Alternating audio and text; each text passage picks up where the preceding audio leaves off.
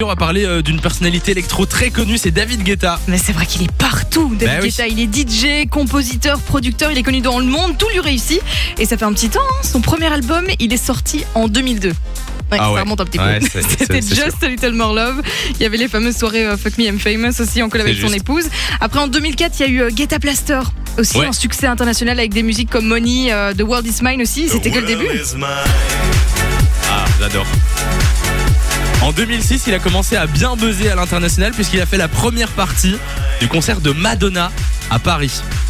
En 2007, il a euh, continué avec euh, son album One Love, euh, avec Estelle notamment et Will.i.am, donc franchement pas mal. Et en plus, sur le côté, il faisait euh, euh, des, des productions pour d'autres artistes comme Britney Spears, par exemple. C'est quoi ta chanson préférée, toi, de David Guetta? Oh, il y en a plein. Euh. J'aimais beaucoup genre Love Is Gone et Memories.